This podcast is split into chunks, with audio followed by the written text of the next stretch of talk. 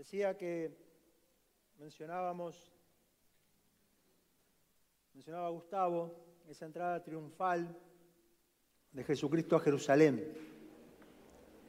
Y justamente en esa entrada el Señor iba ni más ni menos, ni menos a hacer esto que cantábamos, a vencer a Cristo en la cruz. Porque sabemos que después de esa entrada, después vienen los sucesos que todos conocemos, después Él es crucificado y es muerto y es sepultado. Pero también sabemos que el tercer día resucitó. Entonces, en esa, en esa entrada triunfal que, con la que comenzábamos la, la reunión, tiene mucho que ver con esto. Y, y, también, esto no tiene nada que ver con la, con la prédica, pero me estaba acordando que Gustavo muy bien mencionaba que, que el Señor entraba en su, su, burrito, entraba en su... y le tiraban las palmas y todo eso y le decían, sana, que quiere decir sálvanos. Pero en realidad eso tenía otro contexto, porque eso se hacía todos los años.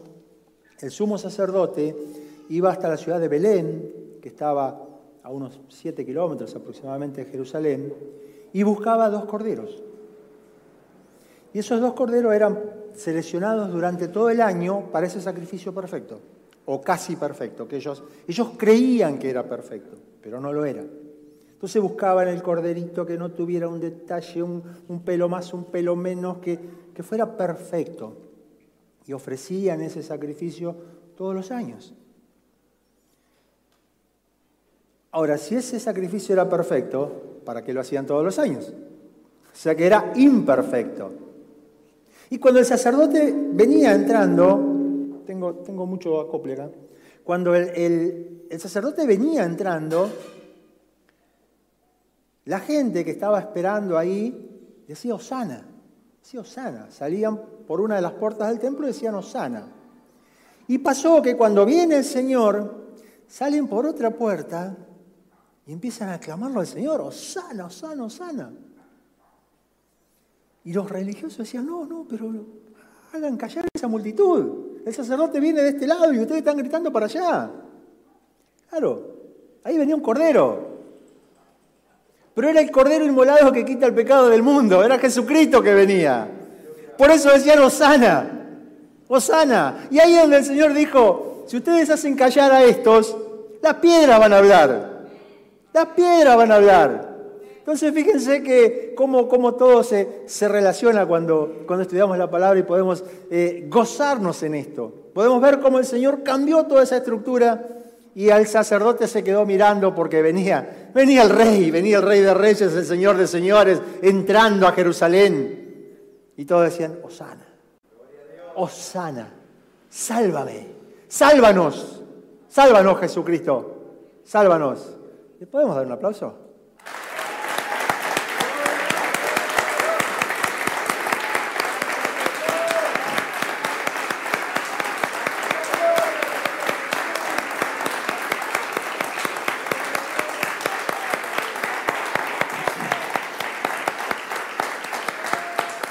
Bueno, esto no, tiene nada que ver con la prédica. Ahora vamos a empezar con la prédica. Esto era una perlita. Se me, ocurrió recién. el título del mensaje hoy es Características. Características. ¿Y qué es? Vamos a definir primeramente para saber de lo que estamos hablando, que es una característica, es una cualidad que me da carácter, que me diferencia una cosa de otra. Yo puedo dar características de cosas, puedo dar características de personas, como para definirlo. Yo puedo tomar un auto, por ejemplo, y decir que es un auto cómodo, que, es confortable, que tiene buen motor, que anda lindo, que me gusta, que, que cumple con las necesidades que yo tengo sobre ese vehículo. Esas son las características de ese vehículo y lo definen en sí. Yo también puedo dar características de una persona. Yo puedo decir, X persona es, es buena, es amable, es cordial, es servicial, es compañera, es buen vecino, es buen hermano. Eh, puedo dar un montón de, de características que hacen que yo esté definiendo a esa persona y que no tiene necesariamente que ver con otra persona que puede ser mala persona, que, que patea a los perros en la calle, que me raya el auto cuando se lo dejo en la puerta. Son distintos tipos de características de personas en este caso. Ahora, el título es características, pero acá viene el tema. Acá viene el tema. El título no tiene nada que ver en este caso con el tema. Y el tema es, yo creo, demasiado importante. Demasiado importante. Entonces yo le voy a pedir a los intercesores que estén guerreando, que estén intercediendo, que estén orando, porque es un tema muy importante para la iglesia. Y como estamos rodeados de un mundo espiritual, todo lo que se opone al conocimiento de la palabra se levanta. Y usted va a sentir sueño, va a sentir pesadez, se va a distraer, se va a poner a pensar, uy, llego y no, me parece que no tengo nada para comer, voy a tener que pasar a comprar algo cuando llego. Y yo voy a estar hablando acá y usted va a estar pensando en que va a ir a comprar un choripán acá a la vuelta. Entonces, el mensaje no va a caer en esa buena tierra que tiene que caer. Y esto pasa a nivel espiritual. Por eso es necesario que oremos, que intercedamos para que este mensaje produzca el efecto que el Señor quiere que produzca. El tema es el Espíritu Santo. Por eso les decía que es un tema demasiado importante. Vamos a hablar entre todos, vamos a tratar de definir, de dar características justamente de lo que es el Espíritu Santo. Y lo primero que nos podemos preguntar es ¿Quién es el Espíritu Santo? ¿Quién es? Y cuando yo voy a la Biblia, por ejemplo, en el libro de los Hechos, capítulo 5, versículos 3 y 4, hay un, acontecimiento que creo que casi todos lo hemos escuchado alguna vez,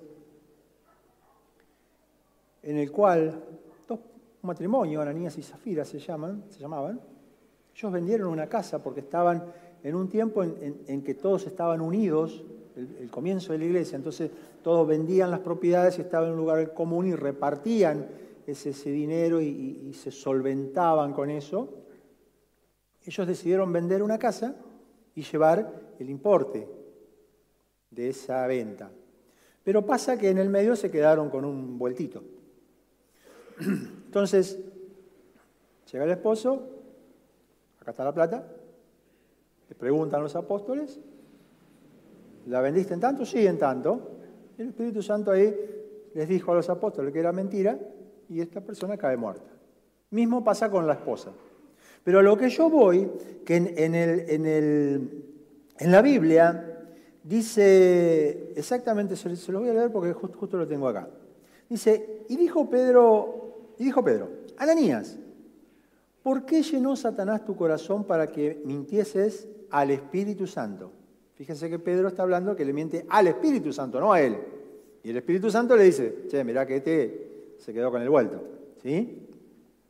Dice, y sustrajeses del precio de la heredad, reteniéndola, ¿no te quedaba a ti? Y vendida, ¿no estaba en tu poder? ¿Por qué pusiste en tu corazón? Y, acá está la frase que cierra esta idea que yo quiero transmitir. Dice, no has mentido a los hombres, sino a Dios. Fíjense que primero le dice al Espíritu Santo en el versículo 3 y en el versículo 4 le dice a Dios. O sea, ¿qué les estoy queriendo decir con esto? Espíritu Santo es Dios. Lo dice la Biblia, no lo digo yo. ¿Y por qué hago hincapié en esto? Porque muchas veces, creo que todos nosotros lo hemos escuchado, lo hemos dicho y lo, lo seguimos diciendo, Espíritu Santo tercera persona. Tercera persona. Y hoy a la mañana poníamos un ejemplo, que es cuando en los Juegos Olímpicos, por ejemplo, cuando se hace un podio o en una carrera o algo, se pone el primero, el segundo y el tercero. Y en los Juegos Olímpicos se lo premia al primero con una medalla de oro, al segundo con una medalla de plata y al tercero con una medalla de bronce. Entonces, ¿es lo mismo el tercero que el primero? El tercero quería la medalla de oro, el tercero quería ganar, el tercero quería ser primero. Entonces, ahí, ahí como que tenemos un pequeño desfasaje eh, cuando nosotros nos dirigimos al Espíritu Santo. Muchas veces también decimos Dios Padre, Hijo y Espíritu, o Espíritu Santo. Dios Padre, Hijo y Espíritu Santo. Entonces nosotros ponemos Dios Padre, coma, Hijo, coma, Espíritu Santo. Y estamos diciendo que Dios es el Padre. Y no estamos diciendo que el Hijo es Dios. Y menos que el Espíritu Santo es Dios. Entonces, yo creo que la forma correcta sería Dios Padre, Dios Hijo, Dios Espíritu Santo. ¿Estamos de acuerdo? Bien. ¿Y por qué es Dios? Porque tiene la misma naturaleza de Dios, tiene la misma esencia de Dios, tiene los mismos atributos de Dios. Y eso lo hace Dios. Los atributos que más conocemos nosotros, hay un montón, pero los que, lo que siempre escuchamos y decimos y, se predica sobre ellos y, son, digamos, los más, por ahí más fáciles de, recordar, es omnisciente, omnipresente y omnipotente. Son los tres que, son esas palabras medios difíciles, pero que las aprendimos alguna vez y no nos olvidamos más. Son los atributos que siempre, siempre digamos, se escuchan más a menudo. Y esos atributos son de Dios y por supuesto que, también los cumple el Espíritu Santo. Y lo vamos a ver con la Biblia. Por ejemplo, en, en Primera de Corintios capítulo 2, versículo 10, no lo busquen, yo se los leo, o búsquenlo, verifiquen que lo que les digo es cierto, está muy bueno. Los hermanos de Berea hacían eso, dice el apóstol Pablo. Dice, pero Dios nos lo, nos lo reveló a nosotros por el Espíritu, porque el Espíritu todo lo escudriña aún lo profundo de Dios. Fíjense qué interesante. El Espíritu Santo como omnisciente, como conocedor de todas las cosas, como, como el que sabe todo. Y está hablando acá el apóstol de el Espíritu Santo. Lo mismo pasa con el, el omnipresente y el omnipotente. El omnipresente, por ejemplo, el Salmo 139, 7 es un, es un, un salmo que siempre, que también se escucha mucho, y dice, ¿a dónde miré de tu espíritu? Dice el salmista. ¿Y dónde huiré de tu presencia? Está diciendo, no me puedo esconder en ningún lado porque donde yo vayas, vos vas a estar. Donde yo me quiera meter, vos vas a estar. Y ahora estoy recordando que a Jonás le pasó eso. Jonás quiso salir corriendo y aún, en terminó en el, pez y, ahí lo estaba tratando el Señor. O sea, el Espíritu Santo tiene exactamente los atributos de Dios porque es Dios. No hay, no hay mucho, mucho misterio en eso, ¿no? Ahora, también hay alguna falsa doctrina por ahí dando vuelta que dice que, que el Espíritu Santo comienza a operar como que aparece en escena en el libro de los Hechos, que aprovecho también y les recomiendo leer una vez más, seguro que todos lo han leído, pero volver a leer el libro de los Hechos. Porque en el libro de los Hechos se ve esa iglesia primitiva empoderada en el poder del Espíritu Santo. Y a mí particularmente me pasa, y, me gustaría que les pase a ustedes también, que cuando leen el libro de los Hechos, digan, yo quiero que mi iglesia se mueva en este poder. Yo quiero que mi iglesia sea guiada como era guiada la iglesia primitiva. Yo, yo quiero que mi iglesia tenga la sabiduría proveniente del Espíritu Santo que tenía la iglesia primitiva. Yo quiero que, que mi iglesia tenga la comunión que tenía la iglesia primitiva con el Espíritu Santo. Y para que ustedes vean todos estos aspectos y muchos más que hay, eso está todo en el libro de los Hechos. Es un libro apasionante y cuando uno ve cómo se movían ellos y cómo el Espíritu Santo los va direccionando, guiando, llevando, acompañando, es impresionante las cosas que hacen. Y gracias a esas personas, hoy nosotros estamos acá. O sea que fueron muy eficientes, porque llegó a dos mil años y va a llegar hasta que el Señor venga. Entonces, su tarea, su labor fue muy importante. ¿Y por qué fue muy importante? Porque ellos eran guiados por el Espíritu Santo. Ellos no daban un paso sin preguntarle al Espíritu Santo. Ellos vivían en comunión con el Espíritu Santo. Y podemos ver que el Espíritu Santo le decía, anda para allá, no vayas para allá, hace esto, no lo hagas. Entonces, si nosotros queremos, queremos conocer el Espíritu Santo, es más, el Espíritu Santo quiere que lo conozcamos más. Por eso me puso a mí a, hablar acá. Yo no lo elegí el tema. Como siempre les digo, yo soy el mensajero. Yo traigo el mensaje. Entonces, evidentemente, el Espíritu Santo quiere que la iglesia lo conozca más. Y esto tiene, tiene mucho que ver con lo que mencionaba también Gustavo al, comienzo, del mundo cerrado nuevamente, la pandemia que, nadie le encuentra la vuelta, un barco que se, que se encalla en un canal y para la economía mundial. Son cosas que cuando uno las piensa dice, no, pero pará, pará, pará, pará, pará. ¿Cuántos años hace que están pasando barcos por ahí? ¿Cuántos barcos pasan por año y nunca pasó nada? Y se queda un barco parado ahí y colapsó la economía colapsó la, economía mundial por un barco. O sea que evidentemente el Señor está haciendo algunos ajustes profundos en el mundo, en la geopolítica, en todo lo que nos rodea, y nosotros tenemos que estar atentos a eso, porque eso también es ser conocedores de los tiempos, que hemos hablado mucho de esto, de conocer los tiempos.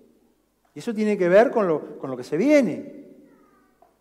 Eso tiene que ver con que, con que el Señor está, está rompiendo esa, esa hegemonía, ese, ese, orgullo, esa vanidad que había en los gobernantes, en las personas, y que se creían, no, yo soy del país más grande y yo tengo la plata y tengo todo y a mí nadie me para.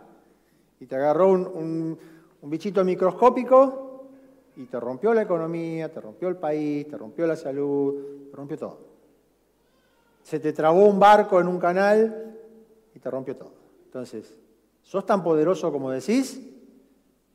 Parece que, esa gente tendría que, que empezar a replantearse que hay alguien que maneja el mundo, que no son ellos los que manejan el mundo, que hay alguien que lo maneja, que hay alguien que lo gobierna, que hay alguien que lo domina, que hay alguien que lo controla. Pero bueno, sigamos con lo nuestro. Dijimos quién es el Espíritu Santo. Yo estaba hablando de que, de que hay falsas doctrinas que dicen que, que, el Espíritu Santo arranca ahí en Pentecostés, en Hechos capítulo 2, y de ahí me fui, ahora vuelvo. Pero cuando nosotros vemos la Biblia no es así.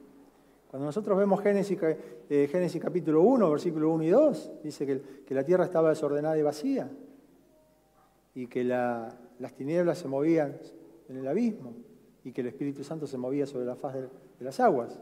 El Espíritu Santo estaba en el comienzo. Un poquito más adelante de Génesis, cuando, cuando el Señor crea al hombre, dijo, hagamos, hagamos al hombre a nuestra imagen y semejanza, hagámoslo. O sea, ahí también estaba Dios Padre, Dios Hijo y Dios Espíritu Santo, tomando una decisión trascendental, que era crear al, que Él le dio la autoridad para controlar el mundo, para someterlo, para dirigirlo, que nos dio espíritu. El resto es todo, todo materia, todo creación. Nosotros tenemos espíritu, su espíritu tenemos, este espíritu tenemos. Entonces, las, las sectas, las religiones quieren, quieren sacar ese, ese protagonismo del Espíritu Santo. Y cuando nosotros vamos al final de la Biblia, Apocalipsis capítulo 22, versículo 17, también dice, dice que él habla, dice el, el Espíritu Santo habla a las iglesias. Dice que tenga oído, oiga lo que el Espíritu Santo dice a las iglesias. Entonces, y cuando nos metemos en toda la Biblia, yo le, mostré los dos extremos para demostrarle que justamente que, que, está en toda la Biblia. Pero cuando nos metemos en el medio, está por todos lados, obviamente, porque es Dios. Porque es Dios. Entonces, fíjense cómo, cómo vamos tratando cosas que por ahí no nos acordábamos, cosas que por ahí... Porque también tenemos un problema. Tenemos un problema, no, no esta iglesia, la iglesia en general, que sabemos muchas cosas, pero no las sabemos definir. Sabemos, conocemos de todo, pero cuando nos apuran un poquito para definir qué es tal cosa, no lo sabemos.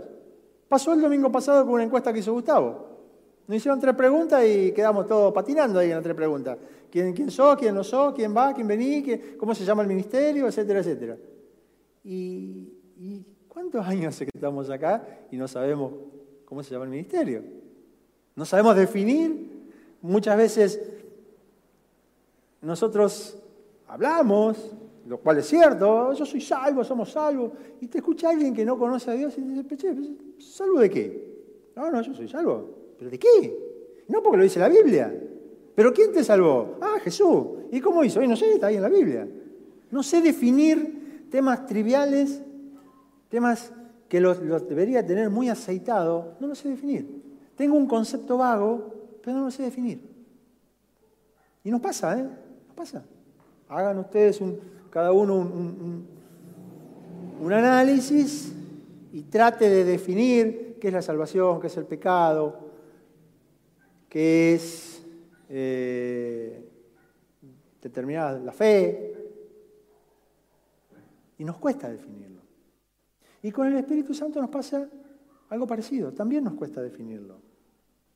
Entonces por eso es que hoy vamos, vamos a, tratar todos estos temas. Y vamos a ver ahora qué no es el Espíritu Santo, qué no es. ¿Sí? Que se entienda bien, qué no es. No es una fuerza, no es un poder, no es una cosa, no es energía, no es un viento, no es un fuego, no es una paloma. Te decir, no, pero che, si, cuando, cuando descendió dice que descendió en forma de paloma. Ah, en forma de paloma. Eso es lo que se llama un símbolo, una simbología. Pero no quiere decir que yo voy por la plaza, pasa una paloma, mira, pasó el Espíritu Santo delante mío. No, no es una paloma. Menos, menos, y hago mucho hincapié en esto, en fuerza, en poder, en energía, porque las sectas y las religiones hablan mucho de esto. Y no lo reconocen al Espíritu Santo como Dios. Además, no reconocen a Jesús tampoco. Lo, lo, toman como un ser creado. Entonces tenemos que estar muy atentos. ¿Por qué? Porque estamos en los últimos tiempos, porque todo lo falso se aumenta, porque, porque estamos en, el tiempo que aún los, escogidos vamos a ser engañados, dice la palabra. Entonces tenemos que, tener ciertas cosas aceitadas y saberlas y saber definirlas saber definirlas, porque nos van a venir a engañar, porque son justamente los últimos tiempos. Entonces, no es una fuerza, no es un poder, no es una cosa, no es una energía, no es una paloma, todo eso es lo que no es. Ahora vamos a lo que es. ¿Qué es el Espíritu Santo?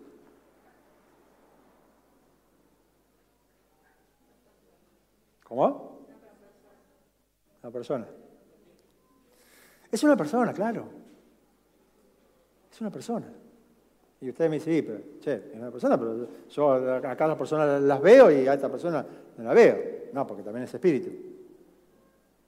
Pero cuando yo empiezo a profundizar, veo que, que este Espíritu Santo, Espíritu Santo persona, Dios Espíritu Santo, tiene intelecto, por ejemplo. Tiene voluntad. Todos, algunos más, algunos menos, tenemos voluntad. Emociones. Tiene emociones. Y todo esto lo, vemos en, la Biblia. ¿eh? Hay versículos que, ahora vamos a ver algunos, no vamos a ver todos porque son muchos. Oye, habla. El Espíritu Santo habla. Entonces, si es una persona, cualquiera de nosotros hablamos, ¿no? Algunos hablamos más, pero tenemos el don de lengua. Corrige, convence. Cualquiera de nosotros cuando alguien está, o nuestros hijos, nuestros nietos están haciendo algo mal, corregimos. No, mirá, no hagas esto porque, porque puedes tener consecuencias, te puedes accidentar, te puedes lastimar. Eso es corregir. Y a nosotros, a mí al menos vive corrigiéndome, no sé ustedes, pero capaz que ustedes ya están en un nivel allá arriba y, no, pero a, mí, no sé vos Gustavo, a mí me, me corrige a cada rato. Intercede, guía, consuela, se entristece. Espíritu Santo se entristece. ¿Cuántas veces no, cualquiera de nosotros no, no ha estado triste por algo? ¿Cuántas veces? Se ofende, impide, prohíbe. Ya tiene, tiene todas las características, por eso el título, características de una persona. Entonces, ¿cómo tenemos que tratar al Espíritu Santo? ¿Cómo lo que es? ¿Qué es? Una persona. Entonces, cuando nosotros entremos en esta dinámica de tratar al Espíritu Santo como una persona, yo me encuentro con cualquiera de ustedes, me pongo a charlar y a compartir, Huguito, ¿cómo andás? Eh, ¿Vos sabés que voy para allá? ¿Me, me? Vamos, y vamos juntos, y vamos charlando, y vamos compartiendo. Y después capaz que nos juntamos a tomar los mates, no sé, y, tenemos esa comunión. Somos dos personas. Entonces, si el Espíritu Santo es una persona, yo donde me muevo, lo invito. Pero tiene que salir de mí. Si bien la Biblia dice que Él está en mí y conmigo, pero si yo no lo invito a participar de lo que yo voy a hacer, Él no se mete. Él va acá al costadito. Pero no, me dice nada, no me dice, fíjate que, allá en la esquina hay, dos muchachos en una moto y, tienen un robot en la mano. Fíjate, doblá. Yo no lo invité, yo no, le dije vamos juntos. si yo voy junto y vamos conversando, ya, ya que está, Vamos conversando, vamos en el auto y vamos conversando. Vamos a parecer locos. Estamos locos. Estamos locos, así que ya no, no, no, no cambian mucho. Entonces, cuando nosotros podemos tener esa, esa, esa intimidad, esa comunión, esa persona al lado nuestro, tenemos que apuntar a que cada uno de nosotros que formamos esta iglesia podamos remitirnos a la iglesia primitiva, a la iglesia empoderada, a la iglesia que, era guiada continuamente por el Espíritu Santo, a la iglesia que se movía cuando el Espíritu Santo se movía. Así como el pueblo de Israel, cuando la nube se movía, ellos se movían. Cuando la nube se paraba, ellos se paraban. La nube se movía, ellos se movían. Hoy no tenemos nube.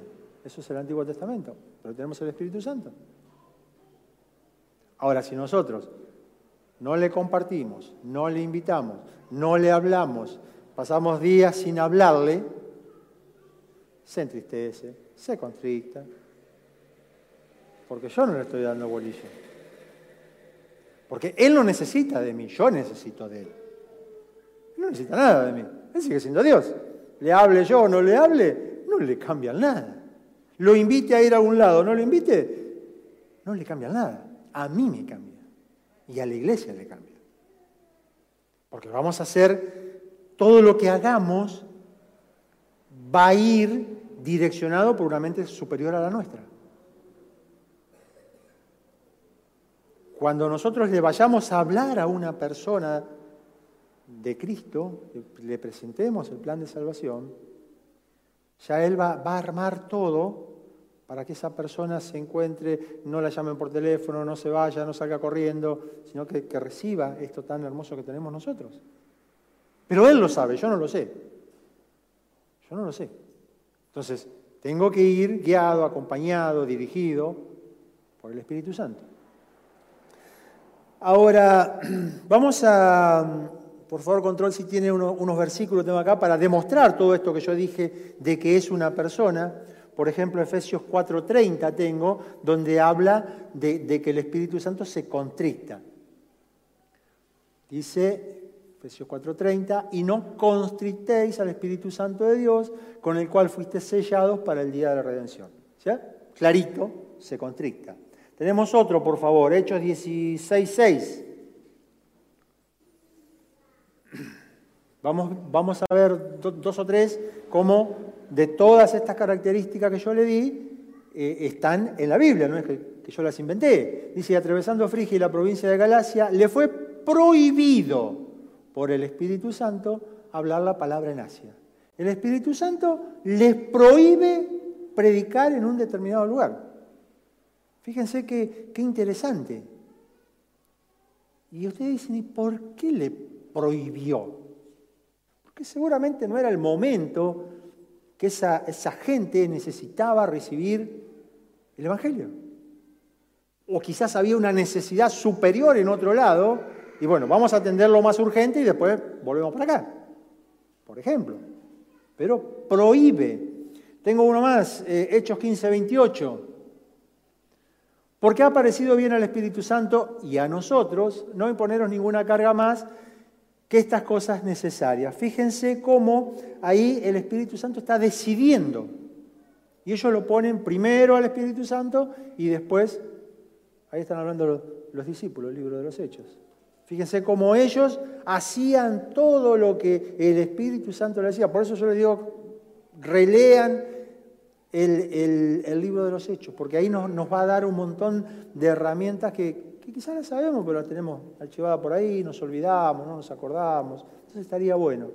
Y el, último versículo que tengo es Apocalipsis 2.7, donde eh, dice, el que tiene oído, oiga lo que el Espíritu dice a las iglesias. O sea, habla. El Espíritu Santo les habló a las iglesias a través, en el libro de Apocalipsis, capítulo 2, capítulo 3, siete cartas a siete iglesias del Asia Menor. Entonces, habla.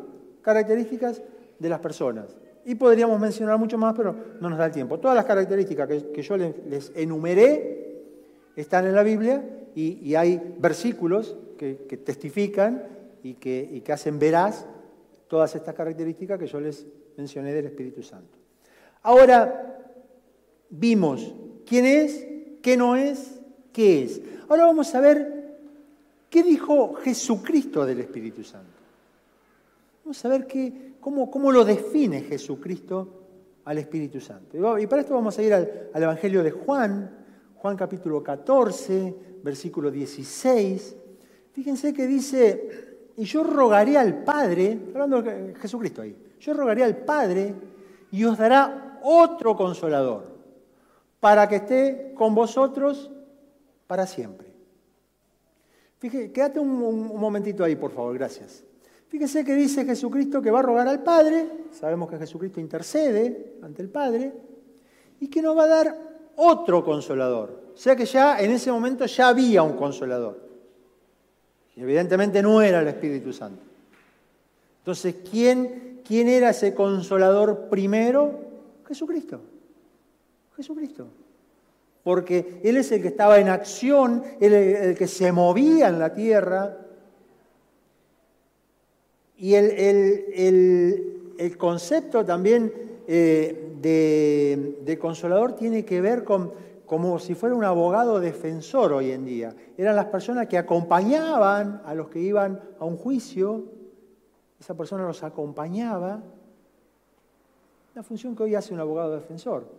Y el Señor dijo que Él era nuestro abogado, Jesucristo dijo que Él era nuestro abogado. Y tiene que ver con esto, con ese primer consolador. Pero fíjense que, que acá, acá tenemos, quiero detenerme un poquito en eso que dice otro consolador. Ya dijimos que es Jesucristo. Consolador es, la palabra griega paracletos, que es para, que quiere decir a tu lado, cletos, venir, oír. O sea, alguien que va a nuestro lado. Por eso yo le decía que Él va, Él va, viene. Pero si nosotros no le damos participación, se acompaña simplemente y no hace nada. De ahí viene la palabra paracletos. Y consolador tiene que ver con, con un confortador, un auxiliador, uno que nos anima, uno que alivia la aflicción. ¿Se acuerdan que habíamos predicado de la escuela de aflicción? El, el Espíritu Santo tiene también esa función de, de aliviar, aliviar esa, la aflicción por la que pasamos, que el Señor dijo que vamos a pasar. En el mundo tendréis aflicciones, dijo. Es un ayudador, es un consejero. Pero me quiero detener donde dice otro. Y otro en el original griego se dice de dos formas. Se puede decir heteros y se puede decir alios. Son las dos formas que dicen otro en el original. Y es importante ver los originales porque nos dan otra visión distinta de las traducciones comunes, porque yo ahí leo otro y me quedo con que es otro y no, no, no profundizo más. Ahora, cuando yo voy al, original, el, el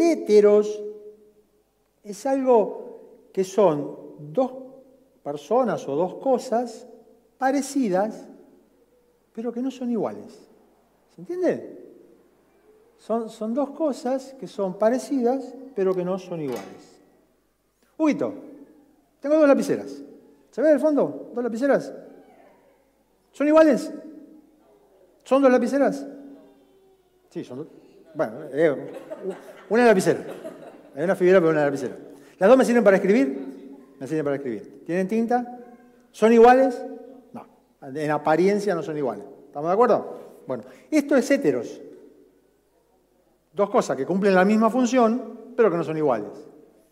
Ahora de vuelta Huguito. Tengo dos lapiceras. ¿Son iguales? ¿Del mismo color? ¿Las dos sirven para escribir? ¿Las dos tienen la misma función? ¿Se ve el fondo? Bueno, esto es alios. Esto es el otro consolador. ¿Se dan cuenta la diferencia? ¿Se dan cuenta? Lo teníamos a Jesucristo, viene otro igual, el Espíritu Santo. Ese es el otro. Pero no es el otro así, otro cualquiera. Es Dios mismo.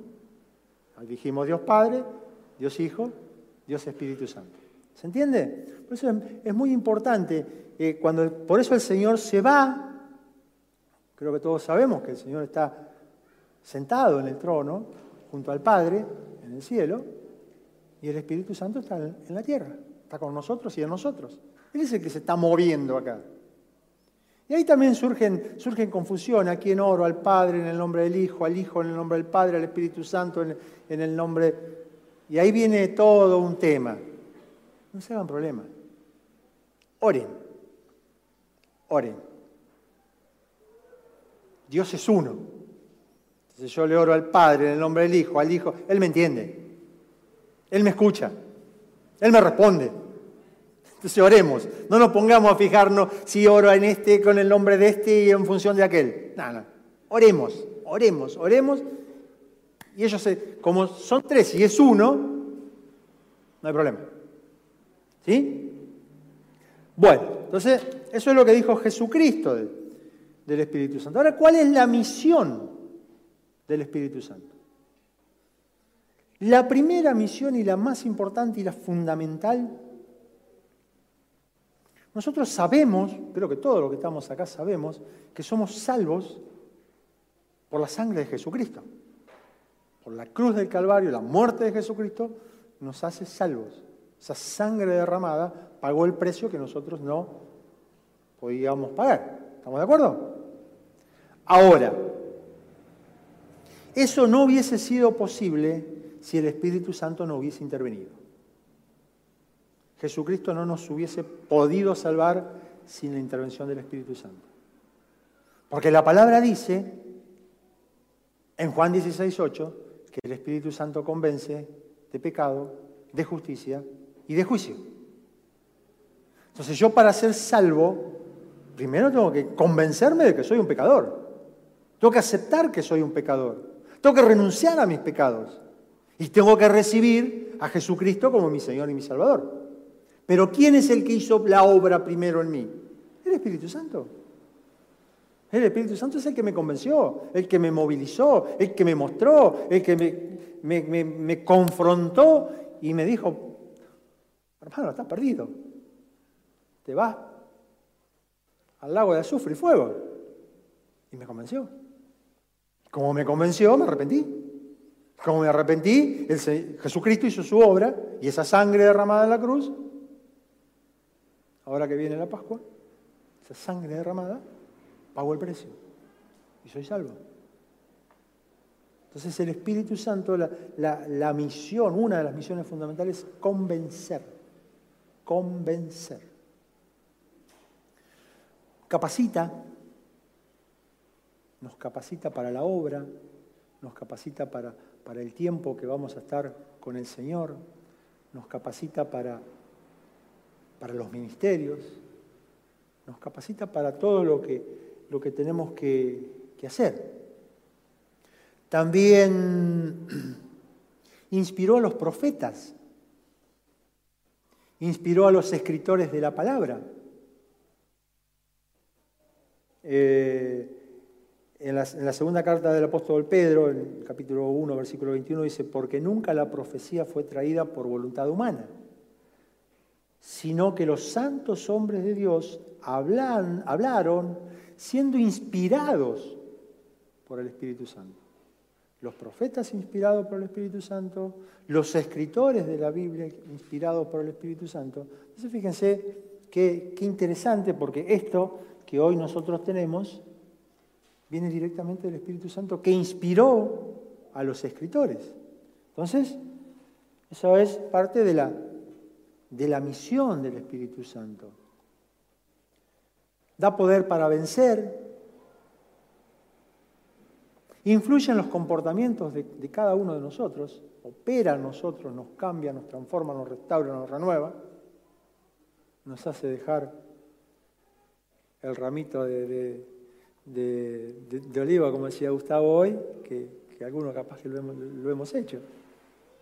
Y no sirvió de nada, no nos cambió nada. Entonces nos hace dejar todo eso, nos enseña. Eso son tradiciones, esas son cosas que no, que no sirven. Todo eso lo hace, lo hace el Espíritu Santo. Nos acompaña, nos enseña todas las cosas, nos recuerda todas las cosas. Por eso es tan importante, e insisto tanto en, la, lectura de la Biblia.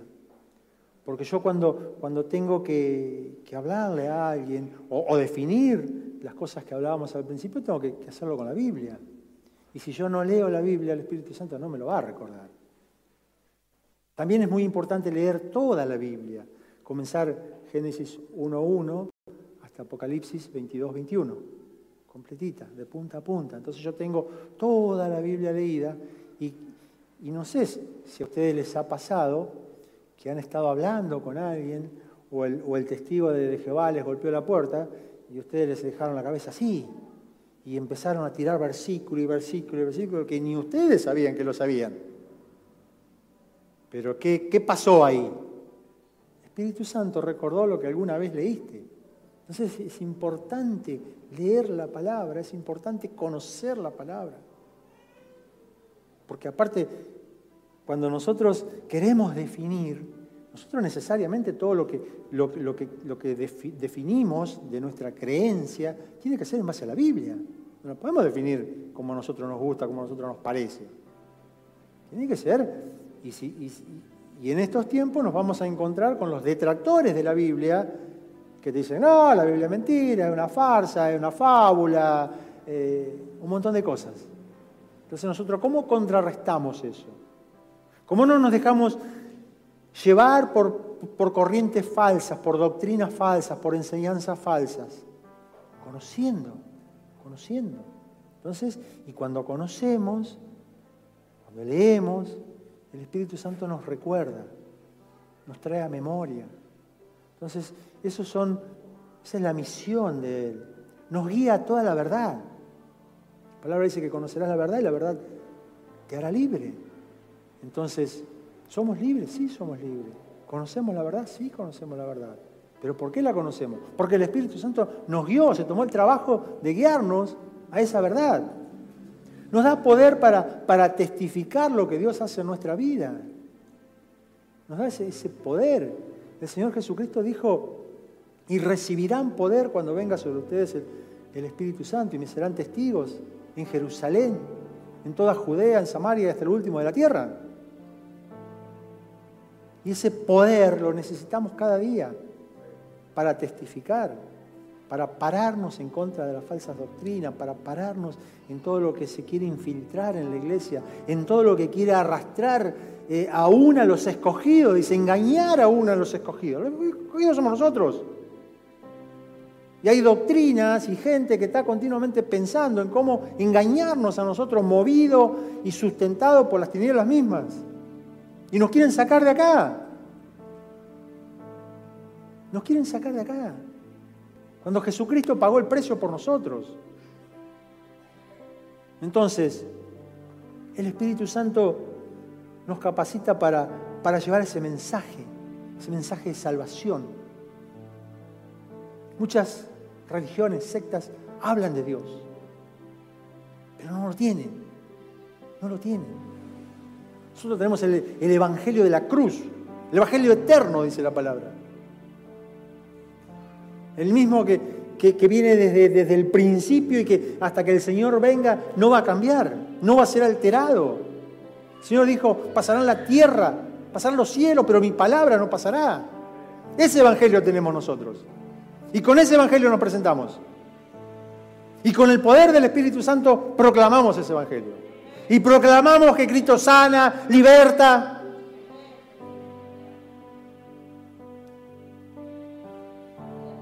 Proclamamos que Cristo viene a buscar a su iglesia también. Pero necesitamos ser empoderados. Necesitamos movernos con el Espíritu Santo. Necesitamos ser guiados por el Espíritu Santo. Él también reparte los dones. La palabra dice que, Él los reparte como Él quiere. Los dones para, que son para edificación de la iglesia. También dice que en su presencia hay fruto, fruto del Espíritu Santo. Lo, escuchábamos excelentemente expuesto por Ana el viernes. El fruto del Espíritu Santo. ¿De dónde viene? Del Espíritu Santo, obviamente. Y nosotros tenemos que atesorar esos frutos. Tenemos que guardar esos frutos. Porque cuando nos presentemos allá, la palabra dice que por los frutos nos van a conocer. No nos van a conocer por los seminarios que hicimos, por lo que predicamos, por lo que enseñamos, por lo que tocamos la guitarra, por... ¿no? Nos va a conocer por los frutos. Entonces nuestros frutos vienen del Espíritu Santo. Y yo necesito tener ese fruto del Espíritu Santo conmigo. Y necesito multiplicar esos frutos. Y necesito que los dones se muevan en la iglesia. Porque la iglesia tiene que ser edificada. Porque estamos en tiempos finales, en tiempos difíciles. Y el Espíritu Santo nos confirma que somos hijos de Dios. Entonces no podemos ser una iglesia pasiva. No podemos ser una iglesia que si nos parece nos movemos, si nos parece para allá arrancamos para allá y si nos parece para allá arrancamos para allá. No podemos ser una iglesia que no nos dejamos direccionar, porque muchas veces nosotros, cuando digo iglesia somos nosotros, cada uno de nosotros, no nos dejamos direccionar. No le permitimos al Espíritu Santo que nos direccione. Él está esperando que yo le pregunte. Y yo encaro. Y ahí salí. Y el resultado no es el mismo. Si yo voy en mi fuerza, en, en mi sabiduría, no, no sirve. Mi fuerza no sirve para nada. Mi sabiduría no sirve para nada.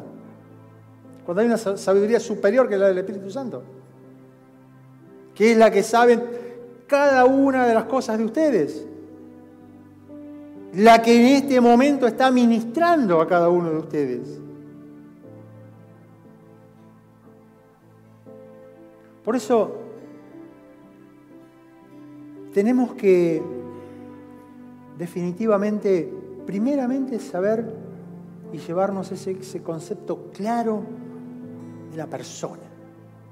Ese concepto claro de la persona. Y después tenemos que mantener, si es que ya la tenemos y si no comenzarlo, hoy es un buen día para comenzar, una comunión. Comunión es una común unión, una relación, una amistad, llámela como quiera. Pero es unirme al Espíritu Santo, es pasar tiempo con el Espíritu Santo.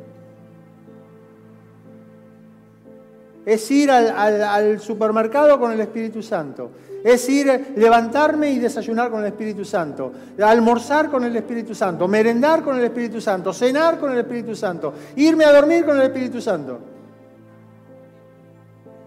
Tener esa relación profunda. Eso es la iglesia primitiva.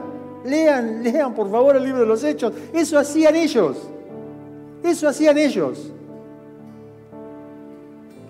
Y cuando Pedro recibe el Espíritu Santo, Pedro era un pescador, no sabía predicar, nunca cursó un seminario, nunca vio homilética, nunca vio oratoria, nunca vio hermenéutica. Y cuando ustedes leen el libro de los Hechos, la predicación de Pedro es tremenda. Es tremendo todo lo que dice Pedro ahí. ¿Y dónde salió eso? Se lo dio el Espíritu Santo. Entonces, ¿qué? ¿El Espíritu Santo hace acepción de persona con Pedro y no, me, y no me lo va a dar a mí? Si no se lo pido. Claro que me lo va a dar. Claro que me lo va a dar.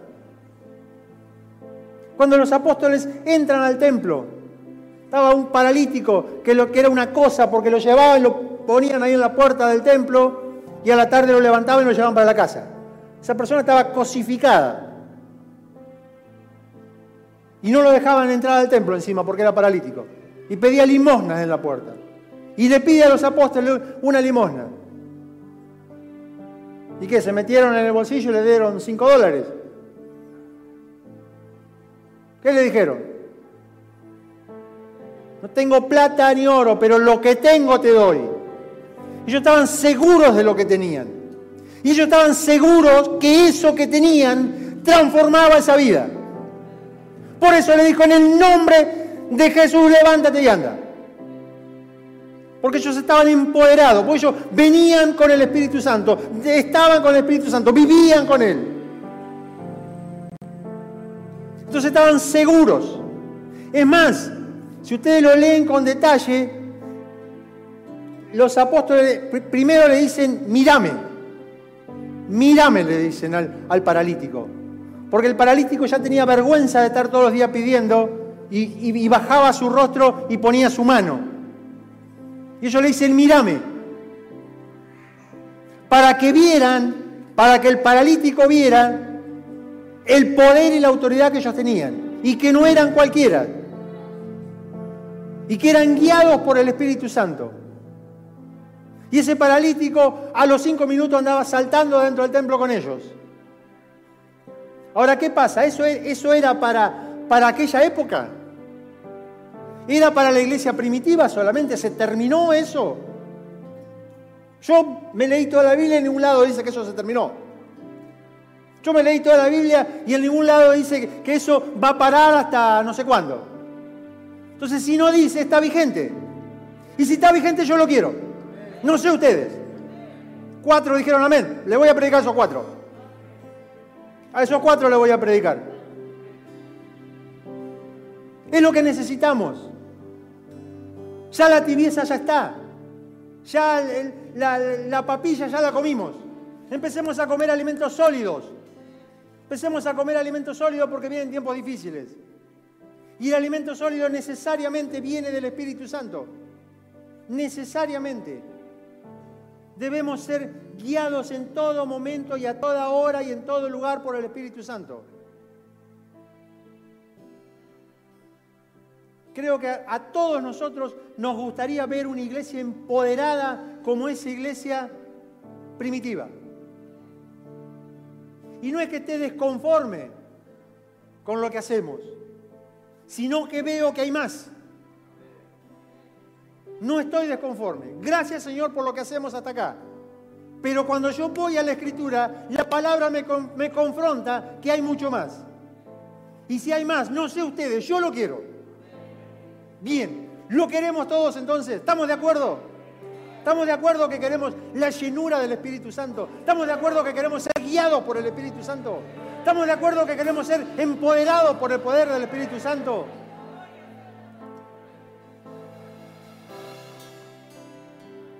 ¿Estamos de acuerdo que, que, vamos a estar seguros cuando le decimos en el nombre de Jesús, levántate y anda? Y el paralítico se va a levantar. Porque ese es el poder del Espíritu Santo, no es la persona. Nosotros no podemos hacer nada, es el Espíritu Santo obrando nosotros. Estamos en los últimos tiempos y la palabra dice que va a haber una gran cosecha de almas. Y los encargados de esa gran cosecha de almas somos nosotros, la iglesia. ¿El Señor lo puede hacer sin nosotros? Sí, claro que lo puede hacer. Pero les aviso que eligió hacerlo con nosotros y lo va a hacer con nosotros. Y para eso necesitamos ese poder del Espíritu Santo. Necesitamos ese, ese poder superior. Necesitamos esa unción superior. Necesitamos ese tiempo de intimidad con el Espíritu Santo, ese tiempo compartido con el Espíritu Santo. Necesitamos acomodar nuestros horarios, necesitamos administrar nuestro tiempo para poder tener tiempo para Él. Hoy es un excelente día para empezar si no lo estás haciendo. Si lo estás haciendo es un excelente día para profundizar esa relación. También es un muy buen día, si no lo hiciste, para ahora pedirle perdón. Ahora pedirle perdón al Espíritu Santo por no haberlo escuchado, por no haberlo atendido, por no haberlo seguido